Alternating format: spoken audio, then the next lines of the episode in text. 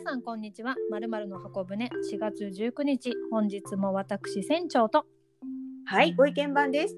よろしくお願いしますよ。ろしくお願いします。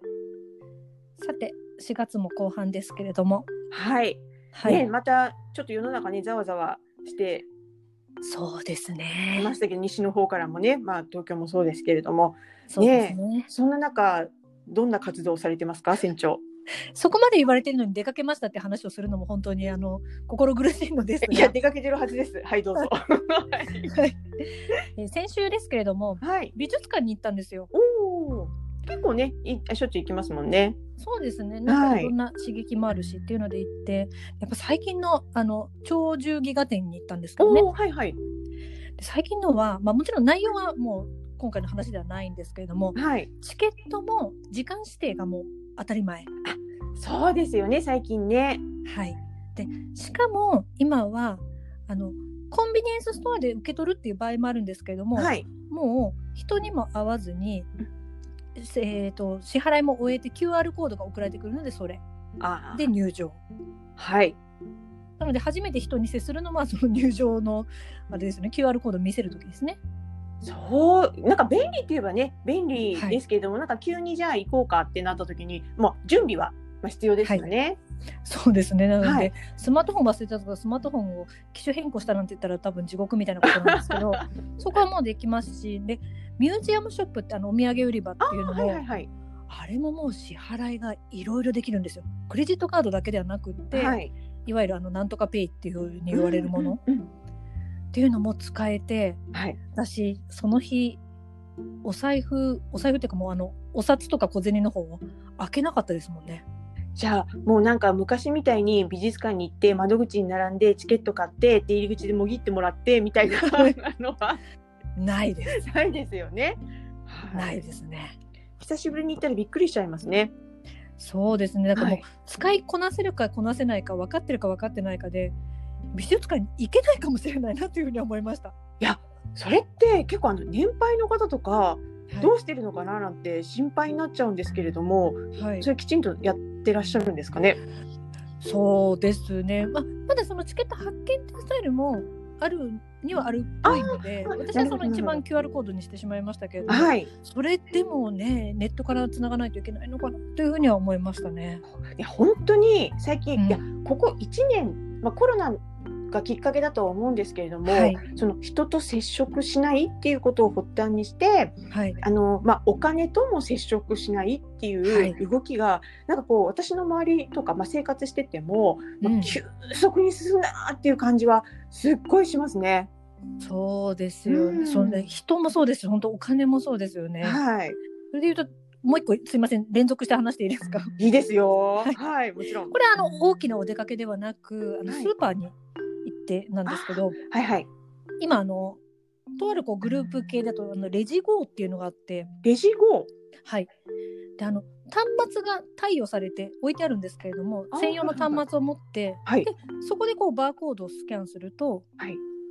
まあ、その端末に何を買ったよヨーグルトだよいくらだよっていうふうに入るんですよ。あ、じゃあもうカートにそれをつけて、はいカゴに入れるときにそうですチンってやってカゴに入れ、はいチンってやってカゴに入れてっていうふうに。そうですね。あそんなふうになってるんですね。なのでまあ最後にレジにねあの通してもらうとか自分で通すっていうのをもうお店のその売り場にいる時に先にやる。もしくはそのキャンセルする時はバッテンして返すとかできるんですけど。あでお支払いのところだけはその端末を置くと、はい。もうそれがレジにこう紐付けされていて、はい。あとお金払うっていうことになるのでそこで通すとかそういう作業はしないからレジっていうもの自体にいる時間はすごい短いんですよ。あ、なるほど。じゃあちょっとま今私の場合だとセルフレジにやっと慣れた段階なんですけど、その次の段階ですね。そうなんです。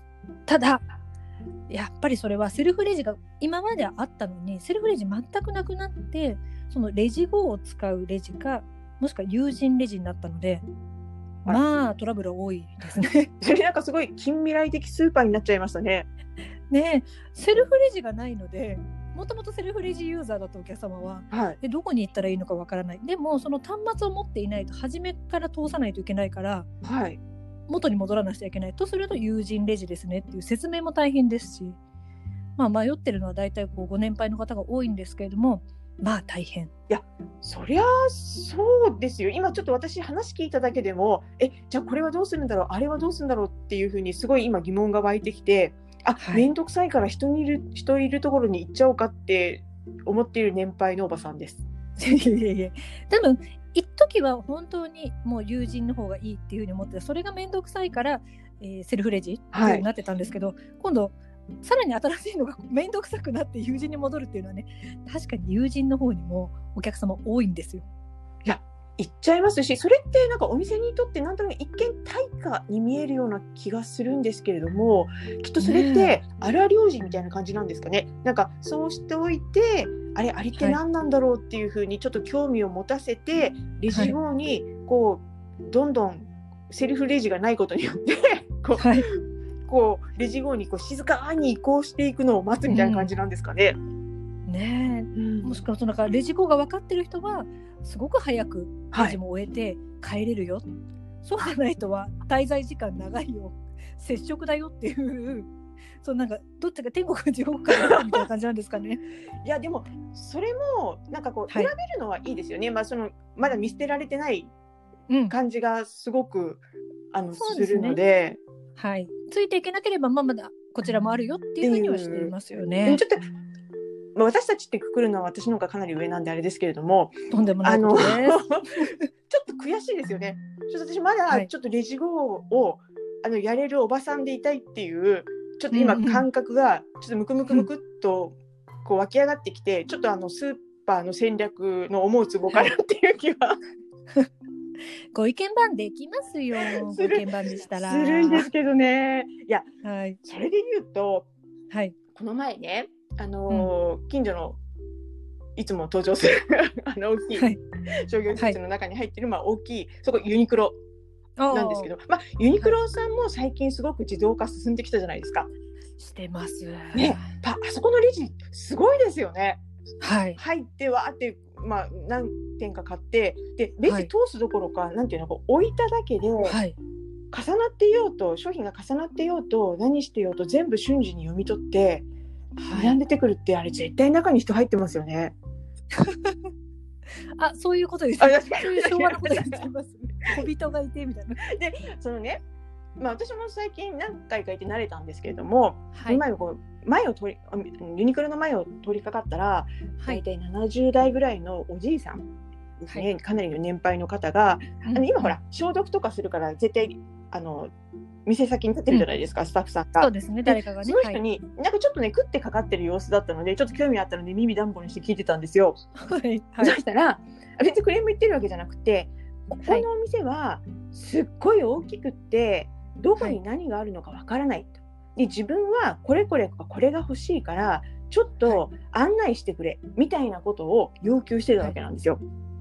うんで。ねちょっと前の私だったら、まあ、職業柄っていうのもあって、どんなに自動化してセルフ化しても、はい。そ。のなんていうのかな接客を必要としているお客様には親切にするべきだっていう、なんていうのこうポリシーみたいなのあったし、人にも伝えてきたつもりだったんですけど、はい。それを見た時にやっぱりこの1年のあのうん。世の中の洗脳のせいか、うん。ちょっと、うん、そこを要求するんだったら別コースだよねっていう、なんかこう。ん。う気は、まあ、ちょっと前のあの箱舟でもお話しししましたけど。はい。でね結局はそのユニクロさんではあの、はい。インカムで別な人を呼んでええ。そのおじいさんにずっと付き添って、えーとうん。希望の商品をはい。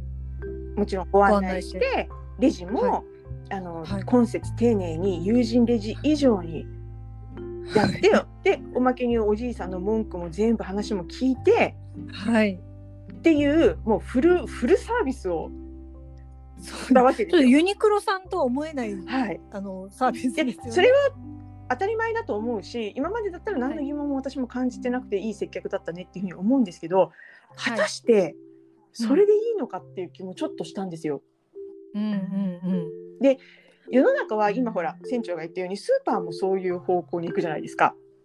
はい。で美術館もそうはいいう方向に行くじゃないですか。はい。でできない、まあ、ご年配の人にははい。手厚く接客するだけでいいのかっていうと、うん。ぱりまず一つはそのスーパーみたいに選べることって大事ですよね。こうそうですね。人を介してはい。解決したいのかそれともいや、はい私はもうあのレジ号でいいんですよみたいな。はい。でユニクロさんにはまだその選択肢は多分なかったんだとそうですね。思うんですよね。うん。でも、まあ、ユニクロさんだからこそいいんじゃないかとも思いつつそうなんですよ。ですよでね。じゃあどうしたらよかったのかっていうとはい。私なんとなくその今こう接客業の人たちのもう一つの役割として、はい。お客様を自分の力ではい。物を選べるとかはい。お会計ができるとか、えっと、物を探、目当てのものを探せるみたいなことをなんかちょっと言葉は違うかもしれませんけど、教育していく。道、うん今回はあの丁寧今節丁寧に接客するけども、次回からは自分でできるようなうん。なんかこう働きかけをしていく。で、うん。世の中のこの流れにうん。お客様を順応させていくような役割も、もしかしたら担ってるのかなっていう気が少ししたんですよ。そうですね、うん。でもそれは大事だと思います。最初から最後までっていうのもあのもちろんその機械の使いはい。方云々もありますが、前やってくれた、うん。また今回やってくれないのかっていうようなお客様を育ててしまうのもリスクがありますし、はい。あと何でもかんでもやってあげるってなると学ばないですよね。はいこのボタンを押してください左上のボタンの後に右ですっていうふうになると、もう言われるがままのただの指になってしまうから。そうですよね。なんとかって出たらこうですよとかいうふうにうん教えて差し上げないとこれはなんかまたわからないから聞こうになってしまうのでそうですそうです。一回ご来店くださったからには何かしらねあ次回は少し今よりはできるようにっていうのは必要かなと思います。本当にそうです。だから私もちょっと鼻高々でちょっとレジ号が使えるように ちょっとあの勉強していきたいなというふうに思います。そうですねはい じゃあまたその報告楽しみにしちょっとねております。スーパーに教育されました。ありがとうございます。それでは後半です。後半はご意見番なんでしょうか？はい、今日はですね、はい科学と風水っていうテーマでいきたいと思います。科学と風水。あーまあ科学とかっこいいですね。占はい。あ実はですね、あの、先々週のアエラで、はい。えっ、と占いの特集をしていて、はい。でその中の記事で仕事運を上げる科学と風水っていう記事があったんですよ。うーん。まあ科学とまあ占いみたいな話なんですけどね。はい。で一見なんかこうリンクしない感じですし、うん。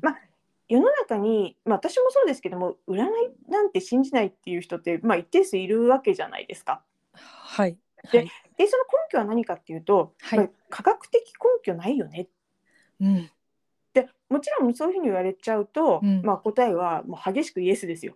なないで。す。うん そこでねあの書いてある記事の中でなるほどなと思ったのが、はい。ドイツのあのケルン大学の論文でね、はい。えっと、このゴルフボールはラッキーボールでナイスショットが絶対打てますって言って渡されたグループとはい。何も言われないで渡されたグループのゴルフのスコアを比べるとはい。ラッキーボールですっていうふうに渡された方がスコアが良かったっていう結果うん。でその手の話ってよくあるじゃないですか？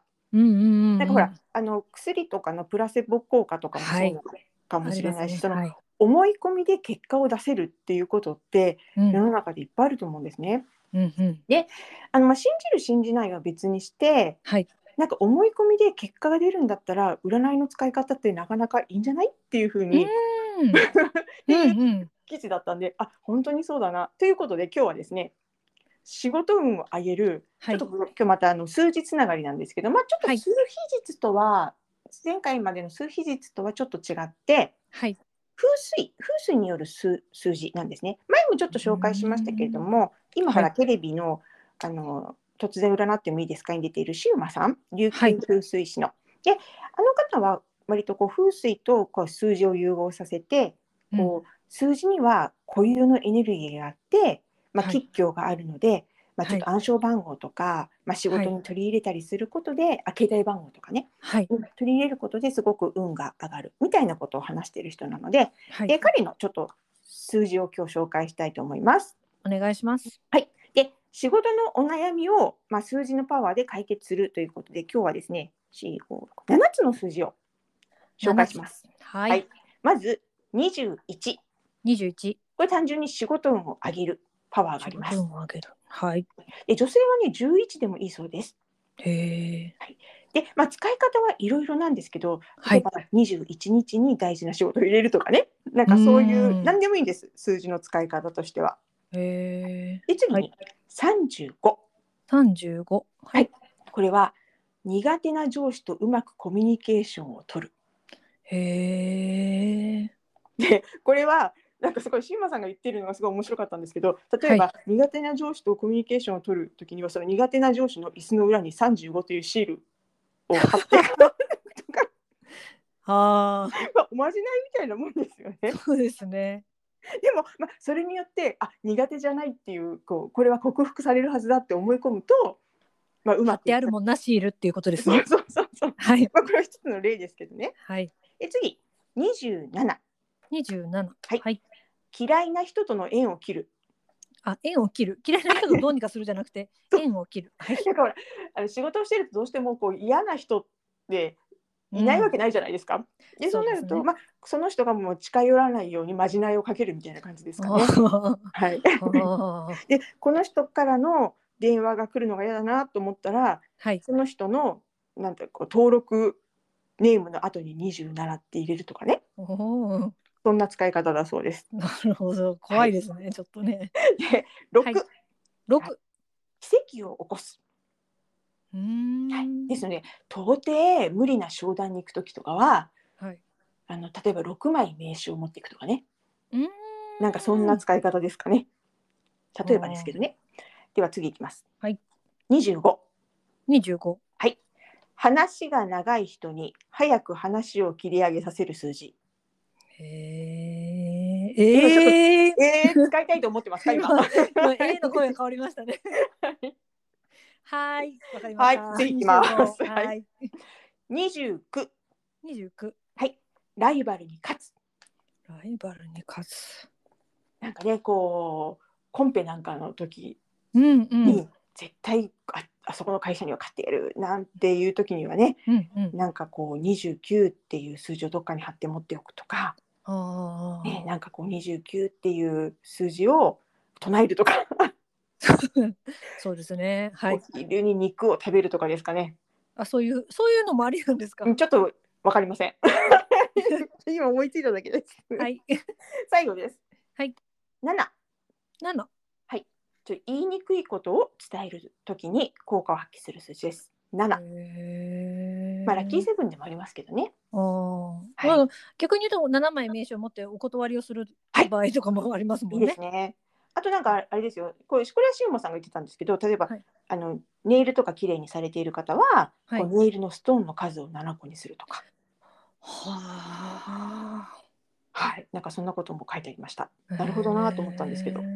そうですね。さりげなくねってことですよね。そんななんかね苦手な女子のところの三十五っていうシールを貼るよりも 自然でいいですよね。自然かな ということで、なんか、はいまあ自分におまじないをかけるみたいな、うんまあ信じる信じないじゃなくてなんかはいそれによってなんか行動ができるってことがきっと占いの力なのかななんていうふうに思いますのでぜひ皆さんあの行動ができるようにはい。占いも利用していただきたいなと思います。うんこのなんか数字がまずご意見番がおっしゃった順番もランダムだったりするのは何かしらあるんですか？いえあの興味がある順にしてみました。